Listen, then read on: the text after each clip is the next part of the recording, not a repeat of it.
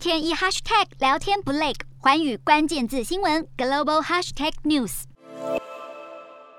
新冠病毒在美国夺走的人命已经直逼近一百万大关。美国华盛顿国家大教堂敲响一千次钟声，要向死者致哀。新冠疫情延烧两年多，疫苗成了救命利器，也让各大疫苗厂营收和获利三级跳。德国生技公司 BNT 公布第一季营收达到六十三点七亿欧元，大约六十七点一亿美元，净利是三十七亿欧元，都是去年同期的三倍多，优于市场预期。BNT 财务长表示，欧米克戎疫情去年底爆发后，客户的下单量增加，因此今年初业绩强劲，有望达成全年的财测目标。美国生技大厂莫德纳上周公布财报时也乐观看待前景，预估下半年疫苗销售会优于上半年。因为病毒变种导致传染力增加，加上先前施打的疫苗效力已经逐渐减弱，因此疫苗厂预估秋季施打追加剂的需求有望增加。莫德纳和辉瑞等疫苗大厂的高层认为，想要打疫苗的人多半已经完成接种，因此在未来一年内施打的疫苗大多会是加强针或者是孩童的第一剂疫苗，